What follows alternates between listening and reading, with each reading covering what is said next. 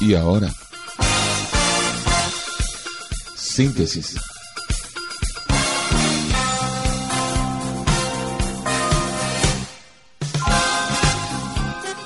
Comunicando el amor de Dios a todas las naciones.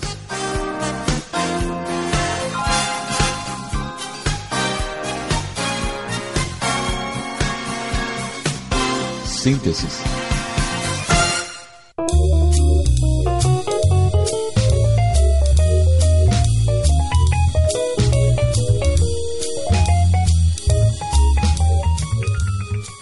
Buenas mis amigos, saludos muy cordiales para todos los que permanecen en nuestra sintonía.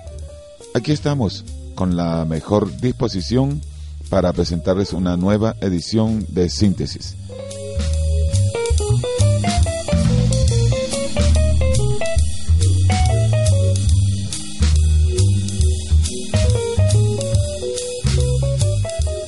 Emitimos nuestra señal desde los estudios radiales de Agape en la radio en la ciudad de Maturín, Venezuela, América del Sur.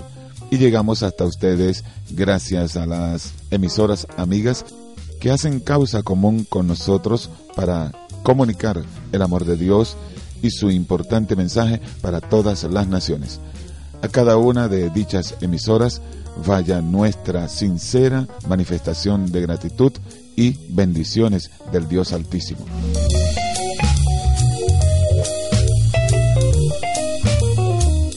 ...0412 696 5291 0426 393 2333 Nuestro correo ágape en la radio arroba hotmail.com Les habla Julio César Barreto y les invito a ponerse cómodo y disponerse a compartir de los próximos minutos que estarán pletóricos de la bendición de nuestro Dios. Y dichas todas estas cosas, comenzamos de esta manera. Cuando me siento sola y creo que no puedo continuar. Tu amor, puedo sentir tu amor, eres todo lo que necesito. Puedo sentir, puedo sentir tu amor.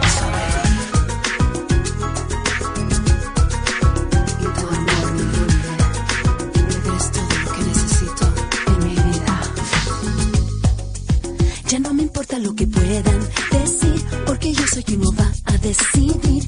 Que piensen lo que quieran de mí, siento mi corazón vibrar por ti. Nadie puede separarnos, jamás, que lo nuestro es tan fuerte y natural. No necesito cuestionar la verdad, tu amor supera la realidad. Puedo sentir tu amor en mi interior, confeccionado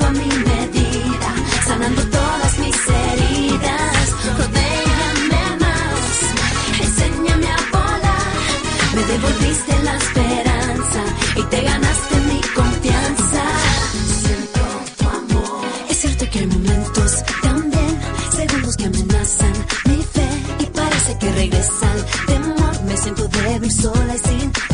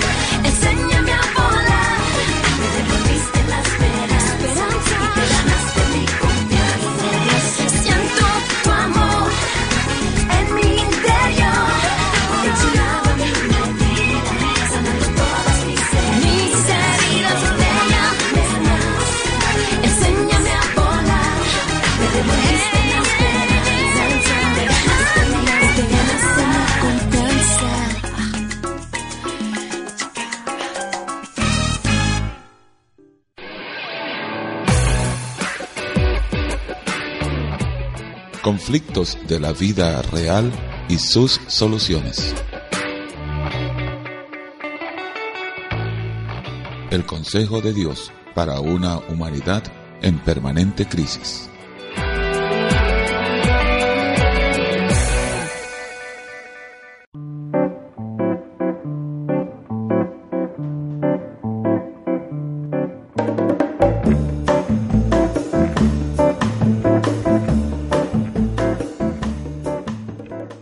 Bien, y en esta oportunidad, mis amigos y mis amigas, les vamos a presentar una dramatización que tiene que ver con esa etapa crucial que atraviesan las mujeres y que tiene como especie de dos etapas, una de ellas llamada el climaterio y la otra la menopausia. Vamos a estar observando el caso de nuestra protagonista virtual, Romilda, y luego vamos a tener con nosotros la importantísima colaboración del doctor Salvador San Juan. Él es ginecólogo y obstetra y le vamos a plantear algunas interrogantes para contribuir a aclarar un poco este tema, sobre todo para nuestras amigas y, por qué no, también para nuestros amigos, porque eh, de una u otra manera los esposos también se interesan por la salud de su esposa. Vamos entonces a nuestro caso de hoy en conflictos de la vida real y sus soluciones.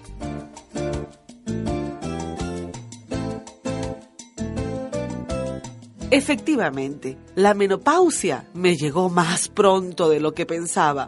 Perdí la regla y, muchas cosas más. Romilda, ¿qué te pasa, amiga? Ah, ¿Por qué? De un tiempo a esta parte te vistes como si estuvieras aburrida de todo. Ay, ¿tú Y crees? te estás dejando engordar. Ay, ¿qué dices, Mayra? Acuérdate que ya soy una señora mayor. ¿Qué? ¿Cómo voy a andar disfrazada de chiquilla? Nada de eso, amiga. Entonces, Solo te digo que te preocupes de tu apariencia. Ay. Has perdido la regla, no la vida. tienes razón, pero sabes que no me da ganas. ¿Ya para qué? Si estoy vieja.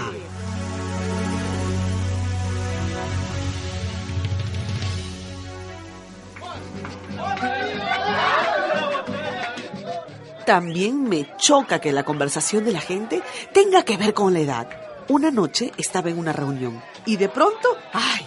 La infaltable preguntita. ¿Y qué edad tienen ustedes? Yo, 38. Yo 35. Yo 40. Yo 39. 38. ¿Y tú, Ramilda? Eh, ¿Yo? Sí. Eh, este, 50. Sí, no parece. Estás muy bien conservada.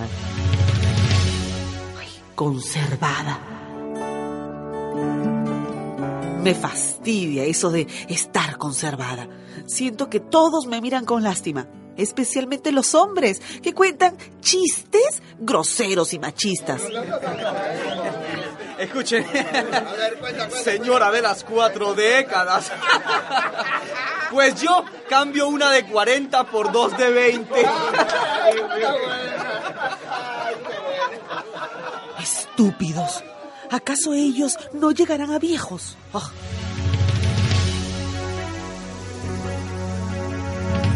Salí muy molesta de la fiesta. Hasta con Julio, mi esposo. Ay, que ni se enteró del mal rato que pasé. Qué poco tino de la gente. Lo peor sucedió en cuanto llegamos a casa.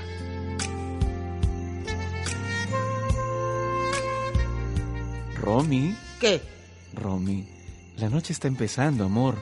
Y estamos solos. Ay, ¿qué quieres? ¿Qué? ¿No te reías con el chistecito de mal gusto que contó el torpe de tu amigo? ¿Yo? Sí, tú. Te recuerdo que tengo 50 años, que me sobran 10. No seas tonta, Romilda. Ven, amorcito, que me gustan las mujeres con experiencia. Oye, déjame, ya déjame, Julio. No me toques, ¿ah? Me oye, duele la cabeza. Pero, ¿qué te pasa, Romy? ¿Por qué no quieres nada conmigo, amor? Suéltame, ¿por qué te acercas, ah? ¿Acaso no imagino que te gustaría una jovencita? Te imaginas, te imaginas. Romy, tú me gustas. Ven, mi señora de las cinco décadas. Ah, no, esto no te lo voy a perdonar. Ya deja de burlarte de mí. Vete, vete. Suéltame.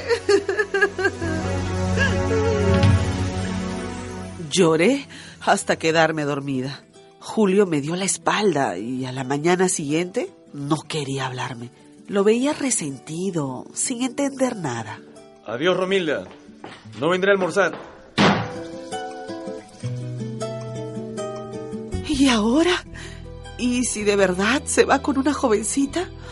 Ay, reconozco que con la menopausia se me fue el deseo. La verdad, no tengo ganas de sexo ni de nada. Pero, pero Julio debería aceptarme como soy. No en vano le di mis mejores años. Has perdido la regla, Romilda, no la vida. Ya sé que hay otras mujeres de mi edad que se sienten bien, que disfrutan de la vida, pero, pero yo no. Me siento cansada y aburrida de todo, como dice mi amiga. Eh, ¿Será que se acabó la mujer que había en mí? ¿O, o tendré alguna enfermedad mental? No sé qué hacer. ¿Y tú? ¿Qué harías en mi lugar? ¿Qué harías en mi lugar?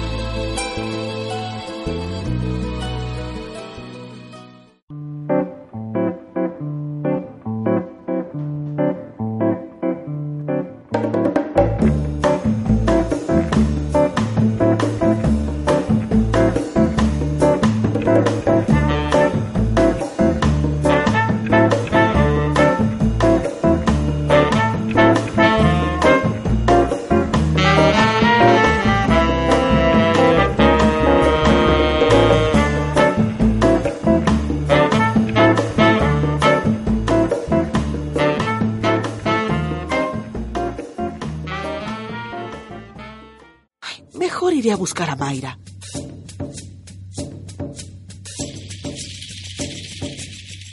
Romilda, ¿qué cara tienes, amiga? Ay, Mayra, me siento mal. pasa? Estoy deprimida. ¿Sabes? No quiero saber nada de Julio. No lo soporto. Ay, es la edad, amiga. ¿Tú crees? La menopausia. Ay, Seguro que no estás tomando hormonas. ¿hormonas? Ay, no. Eso hace daño. Pero, ¿te ha visto un médico? ¿Un médico? Si no soporto que me metan aparatos, tú sabes, Pero- es muy feo. Por favor, Romilda, ¿en qué siglo vives? La menopausia es una etapa normal de la vida. No, no. Tienes que hacerte ver. Pero yo sé que las hormonas dan cáncer. No, amiga. Recetadas por un médico no te harán daño. Ay, no Por sé. favor, Romilda, vamos donde un ginecólogo. Yo te acompaño. Ay, no, no, no. Deja eso. Tengo miedo. Ya me pasará.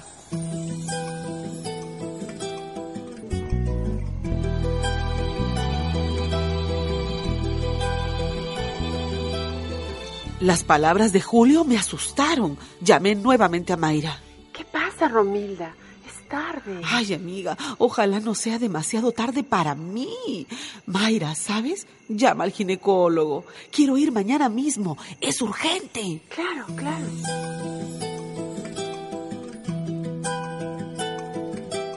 Ya han pasado tres meses del tratamiento hormonal y me siento mucho mejor. Y Julio mm, está feliz. ya no me duele la cabeza.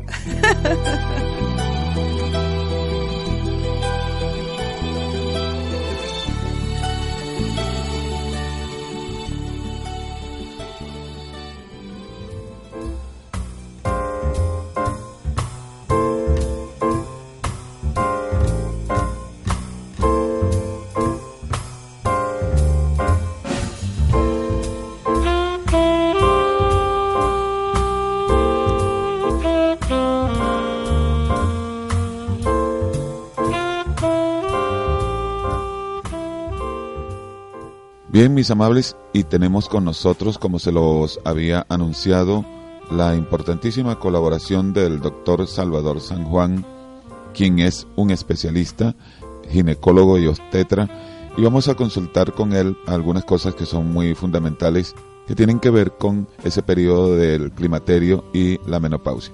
Doctor Salvador, queremos conocer en primer término cuál es la diferencia entre climaterio y la menopausia.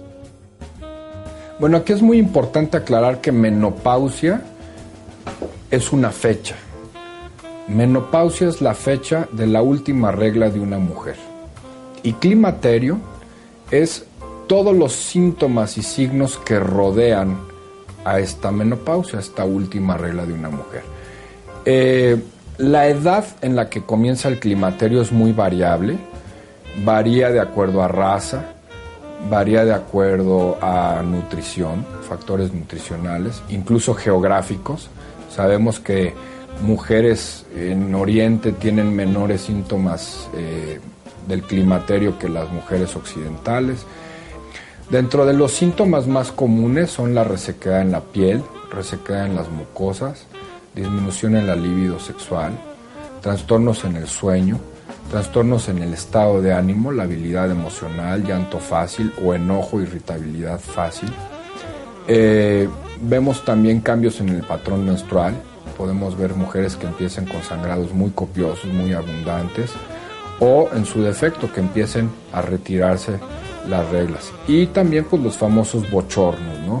que este es un signo clásico ya de cuando empiezan a declinar los estrógenos en la mujer y bueno pues ante esto pues, este cuadro pues acudir con el médico para valorar un perfil hormonal y ver si hay que dar alguna terapia hormonal eh, sustitutiva en su momento siempre y cuando no haya contraindicaciones para, para usarlas.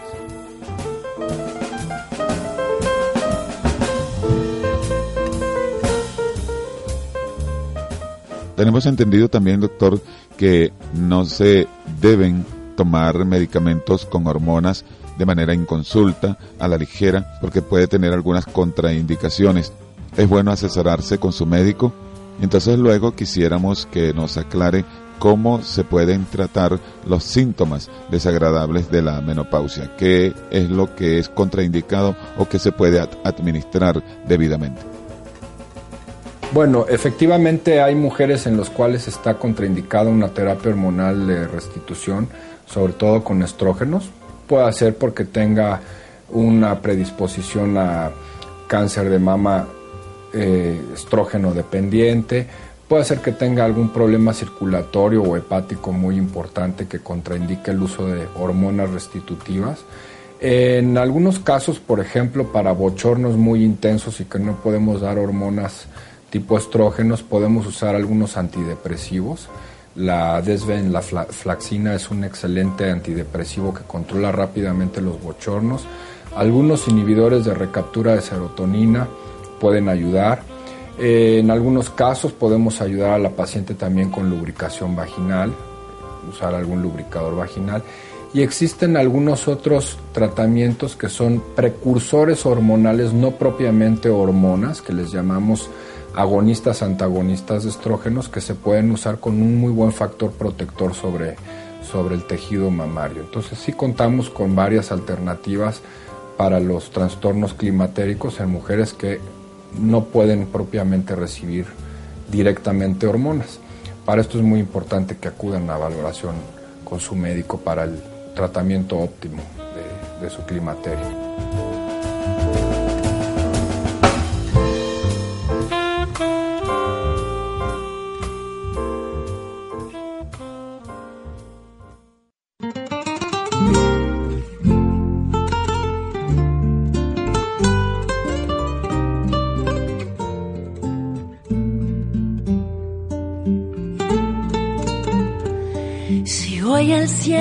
Apagará con la luz de tu mirada, cada estrella volvería a encender. Si las flores se durmieran, tu perfume a primavera lograría despertarlas otra vez, porque tú eres para mí la dicha de vivir. Milagro. Si los versos se acabaran, tus palabras inspiradas traerían aire nuevo a mi canción.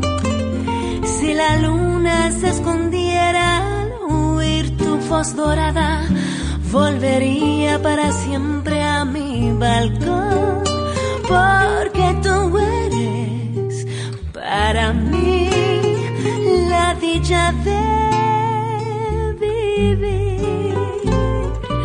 Dulce milagro, tú. Música divina, mi más dulce compañía, todo aquello que he soñado en esta vida. Dulce milagro,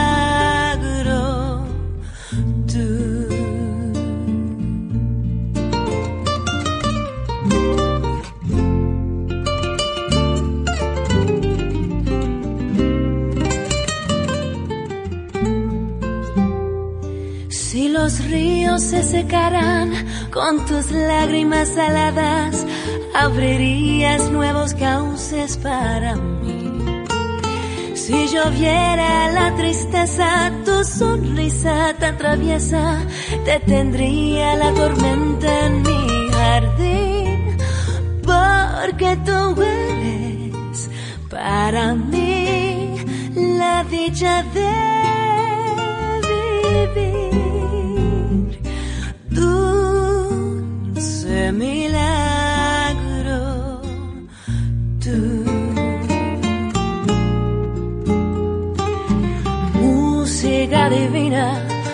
Más dulce compañía, todo aquello que he soñado en esta vida. Dulce milagro.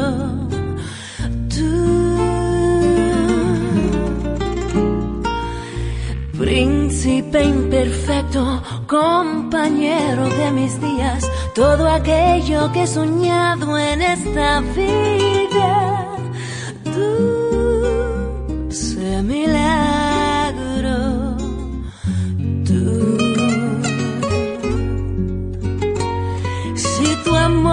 fuera mío, pasaría invierno y frío de mi alma, lo mejor daría por ti. Nada importa en este mundo desde aquel bello segundo en que mis ojos se encendieron para ti. Porque tú eres mi canción,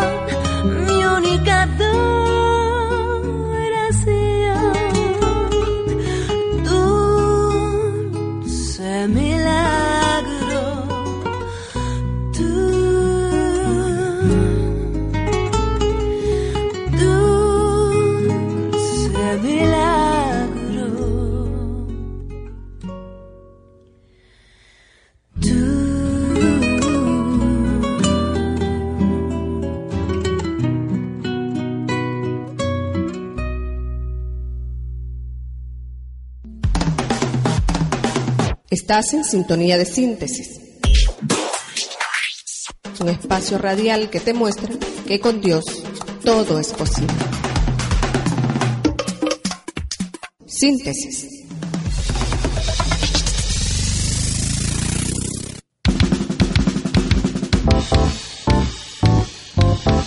Por mí moriste en la cruz, tu sangre me compró Jesús.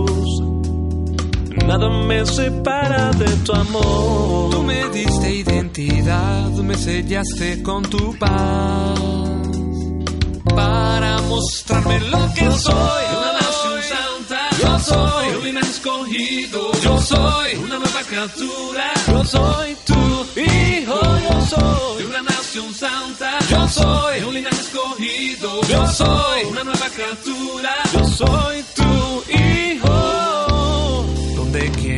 que voy, siempre contigo seguro estoy. Me has hecho más que vencedor. Una nueva criatura soy, cambiaste mi corazón. Y ahora salvo soy. Una nación santa. Yo soy. Un escogido. Yo soy. Una nueva criatura. Yo soy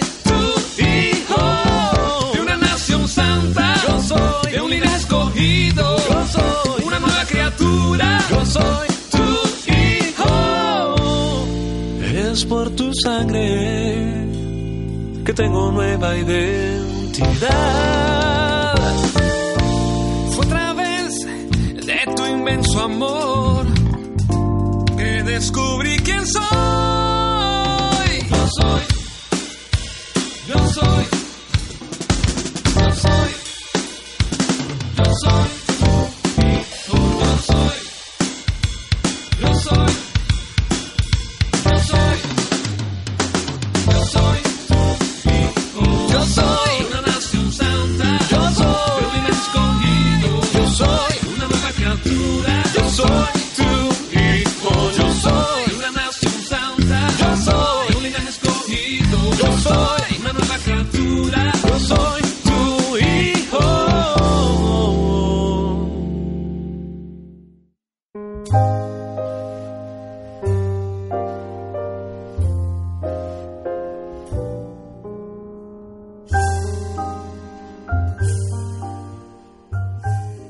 Dios te está probando en este momento, pero no es para tu mal, sino para tu bien.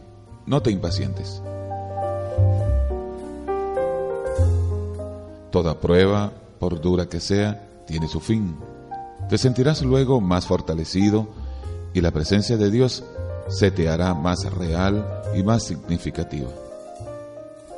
Si sabes soportar la prueba en verdadero espíritu cristiano, te aseguro que mañana serás una persona muy distinta a lo que eres hoy. Las pruebas no vienen en vano. Dios no obra caprichosamente. Él tiene un propósito para con cada uno de sus hijos. A veces nos conduce por un sendero sembrado de flores, en otras por uno que está lleno de espinas.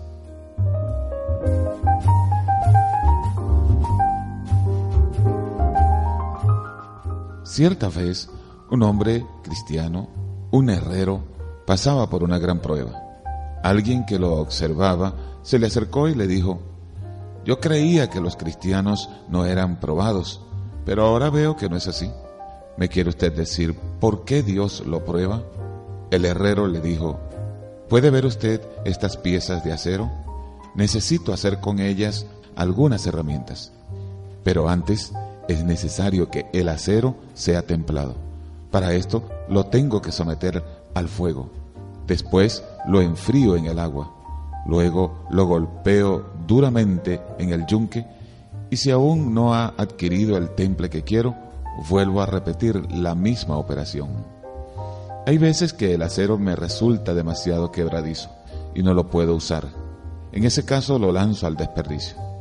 Hizo una pausa para que su interlocutor confirmara lo que el herrero le decía y luego continuó.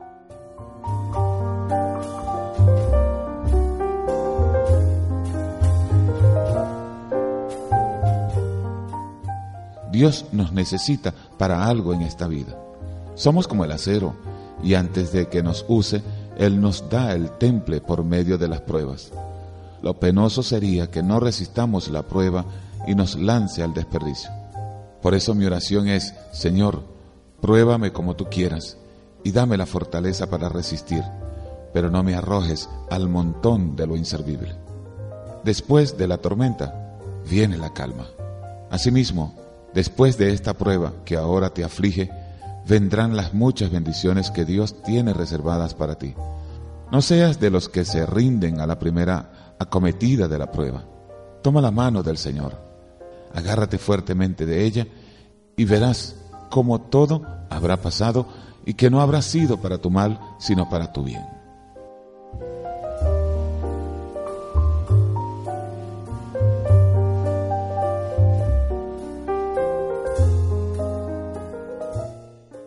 Hagamos una oración. Señor, tú pruebas a tus hijos, así lo dispones en tus planes para con cada uno de los tuyos. Pruébanos hasta donde tú quieras. Sabemos que la prueba no será más de lo que nos es doble soportar y que tu gracia no nos abandonará un solo instante. En tus manos estamos, Señor. Amén. Mientras más se acrecienta nuestra prueba, más se fortalece nuestra vida cristiana.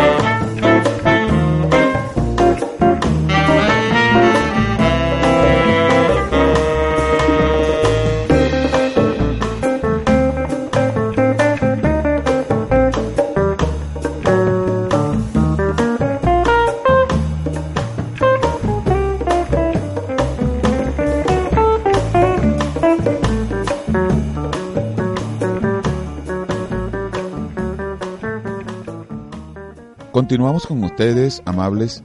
Les informamos que nuestros audios están disponibles en nuestro servidor agape en la radio.ivox.com. Ivox, tal como I latina, V chica, W X.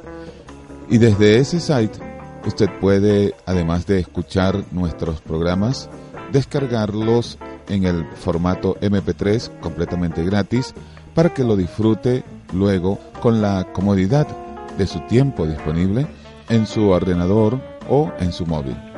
Nuestro correo agape en la radio arroba hotmail.com nuestros números 0412-696-5291, 0426-393-2333. Queremos enviar saludos muy cordiales y nuestra manifestación de gratitud a toda esa bella audiencia que día a día nos sintoniza y apoyan con sus oraciones. A todos ustedes, muchas gracias. Vamos a continuar con más de la mejor música, ¿no les parece?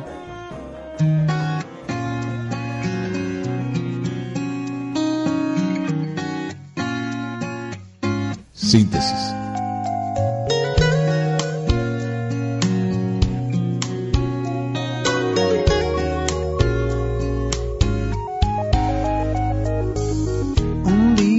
Escuché la historia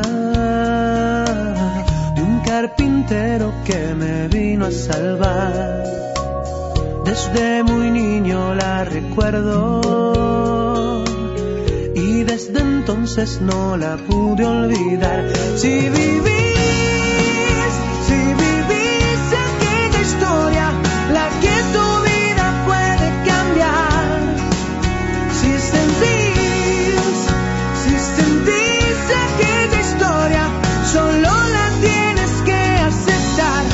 salvación Él te da. Oh, oh, oh. Porque esa historia cambia todo. Porque su sangre nos da oportunidad. Yo quiero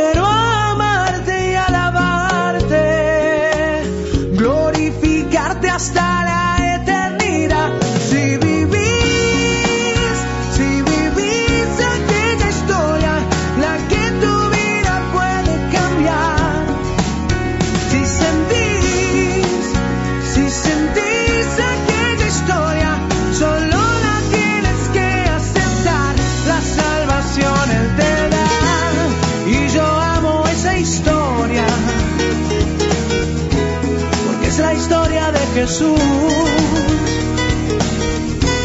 Sin dudar, subió a la cruz para morir, pagar el precio con dolor, sin tener culpas dio su vida Él por mí.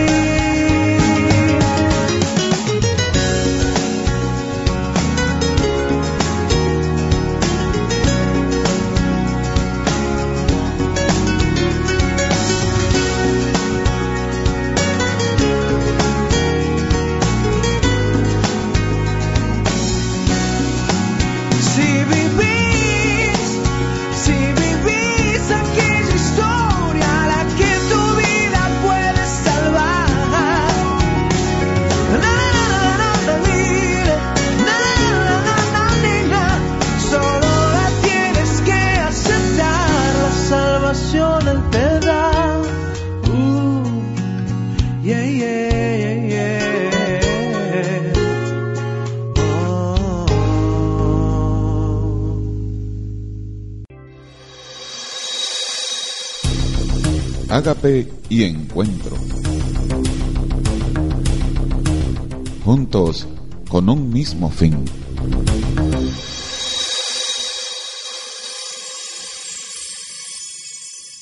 cómo se hace un sicario, cómo se hace un asesino a sueldo, y luego me muestra unas fotos donde aparece él con armas de alto calibre y me dice, yo he participado por muchos años en el crimen organizado y le puedo decir exactamente qué es lo que necesita hacer usted para que su hijo se involucre en el crimen.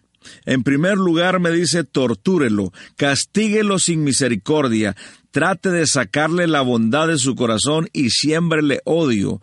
Eso fue lo que sembró mi padre y mi madre en mi corazón, me dice este hombre, para que yo terminara en el crimen organizado. Finalmente me pegaron este balazo que me mira aquí en la frente, me cruzó y me tocó el cerebro. Y bueno, solamente por la gracia de Dios estoy aquí para contarle mi historia.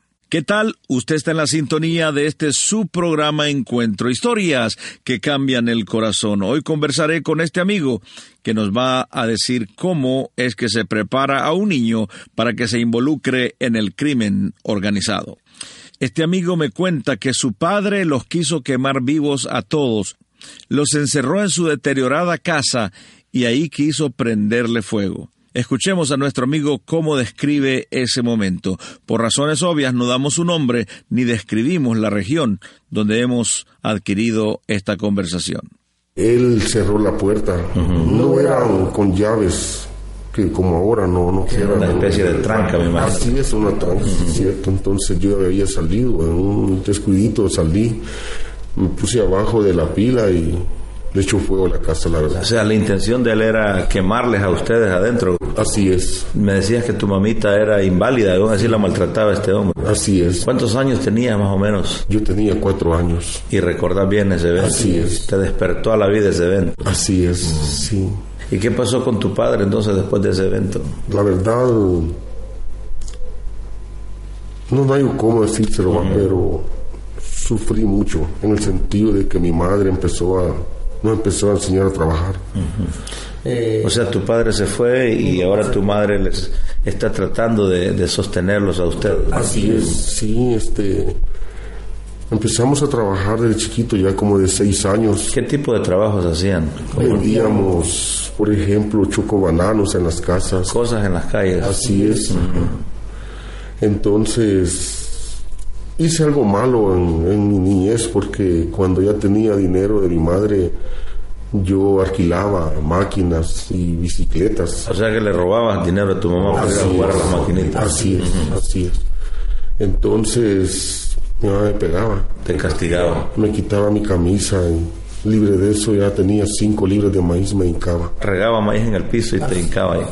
Sí. ¿Por cuánto tiempo te arrodillaba ahí? Cinco horas. Cinco horas. Cinco horas. Yo había llegado a una vida de ya sin dolor, ya no sentía nada. O sea que el dolor ya no significaba mucho para vos después de tanto maltrato, decís que te dio tu madre.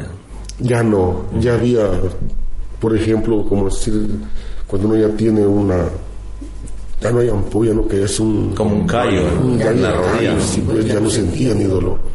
Pero yo ya tenía una vida ya sin sabor, pues. Es una tortura para un niño hacer eso, ¿no? Sí, y eso es porque cuando no hay un padre pierde fuerza, ¿me entiendes? Pierde fuerza, entonces ya nosotros ya no hacemos caso, mi mamá no le hice caso, entonces fue un sufrimiento grande, va, porque como le dije, va, que es una caja de bajareque, había ratones, entonces me recuerdo que me mandó a comprar eh, unas pastillas para los ratones. Para matar los ratones. Así es, entonces me recuerdo bien bien que me fui para el baño y la verdad me tomé esa pastilla. ¿Te querías suicidar a, a tan temprana edad? Sí, me faltaban unos días para cumplir los nueve años. Y me recuerdo bien bien que ah, como que era Alcacelser parecía.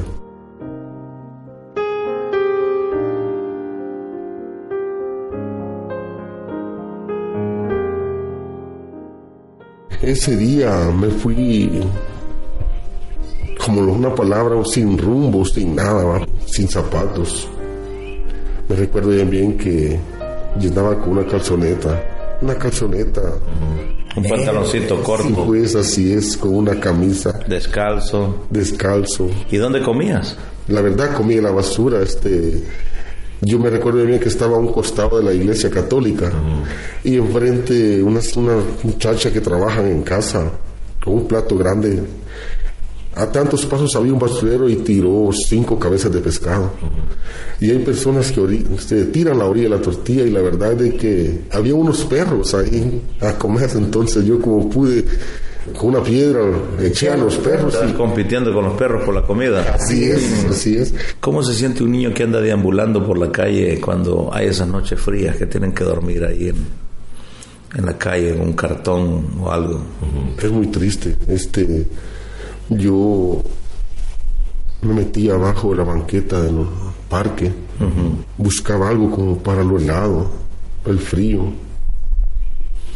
Pero ya no se adapta, ya no se siente eso, ese sufrimiento, porque nuestra vida se empieza a hacer hacia nuestro estilo. ¿Cómo y por qué ese niño de la calle se involucra en el sicariato, en el crimen organizado?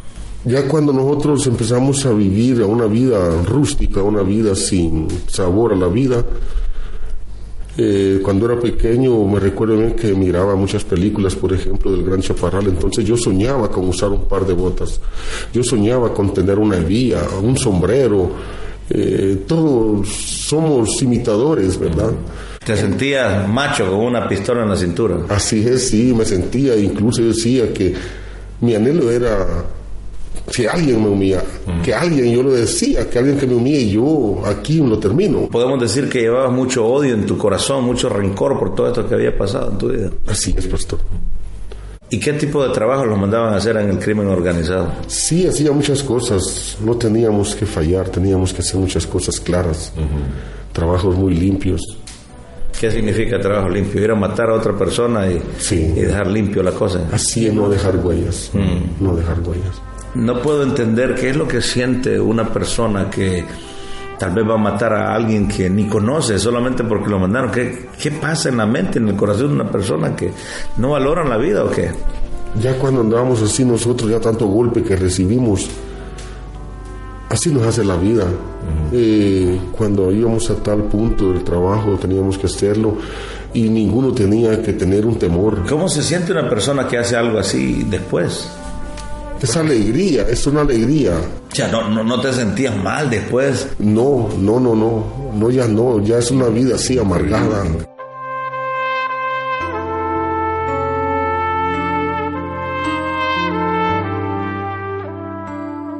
Nuestro amigo decidió abandonar esa organización criminal para formar su propia organización de asesinos a sueldo.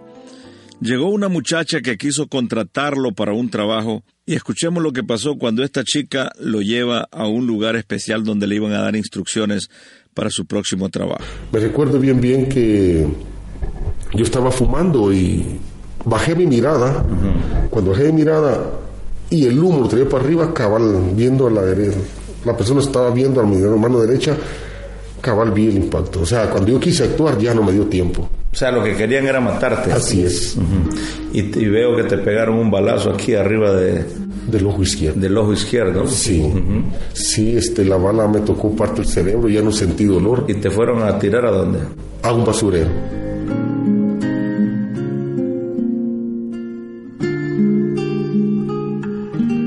Nuestro amigo fue dejado por muerto en aquel basurero. Unos niños que trabajaban en el basurero lo encontraron y llamaron a la policía. Así pasó nuestro buen amigo varios meses en coma. En su gracia Dios lo recuperó y hoy me está contando la historia. Después de todo este acontecimiento, me dice mi amigo, mi vida no tenía sentido y fue donde quise suicidarme.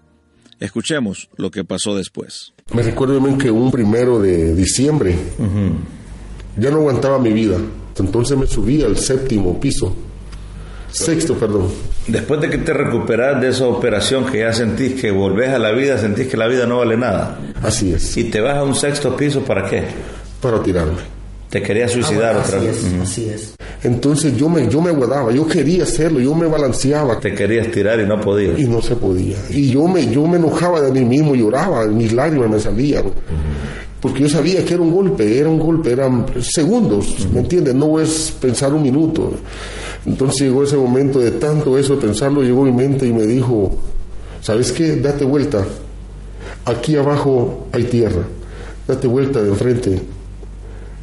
Abajo hay cemento. O como adoquín. Al llegar, me dijo, a tanta altura ahí pasa un banco trifásico de, que es de 34 mil voltios. Había unos cables de alta tensión. Así es, al caer eso era un golpe, ya no se siente un dolor. No pude, ya no aguanté más y bajé y me senté en las gradas y le dije a Dios que si había un propósito, que me diera una señal pronto.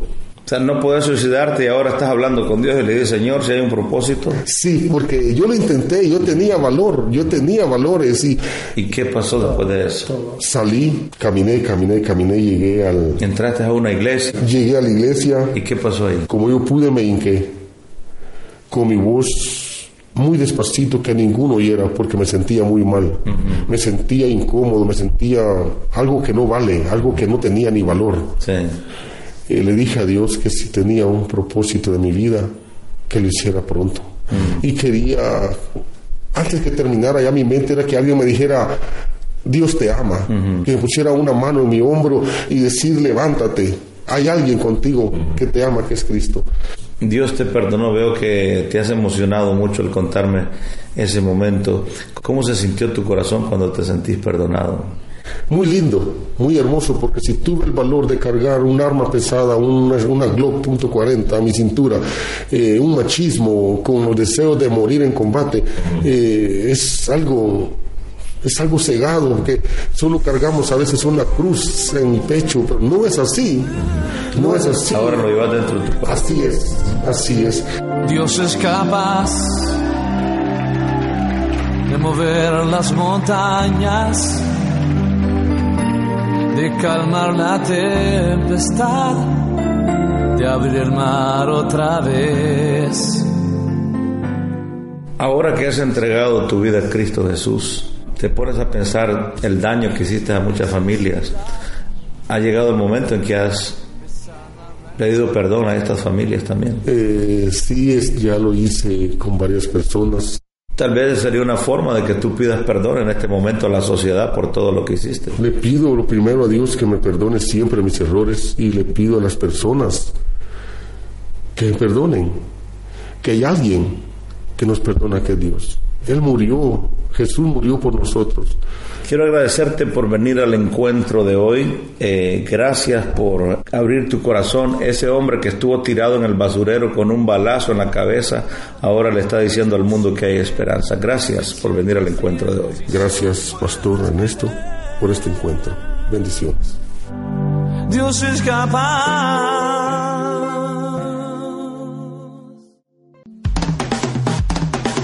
Estás en sintonía de síntesis.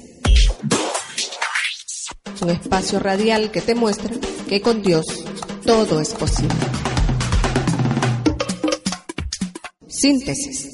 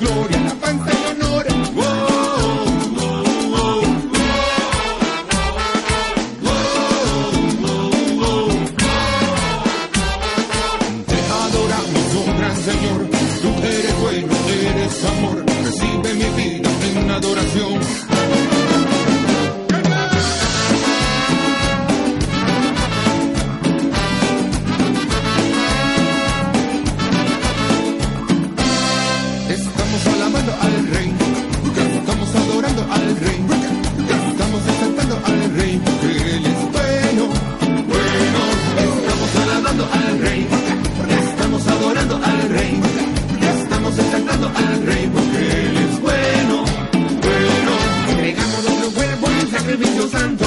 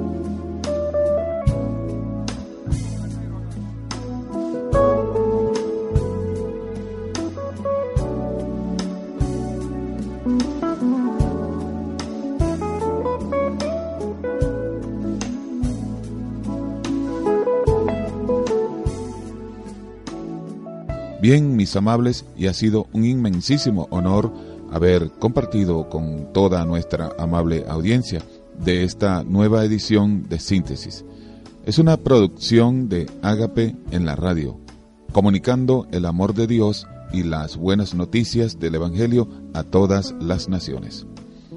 Para comunicarse con nosotros pueden hacerlo a través de nuestros números 0426-393-2333, 0412-696-5291.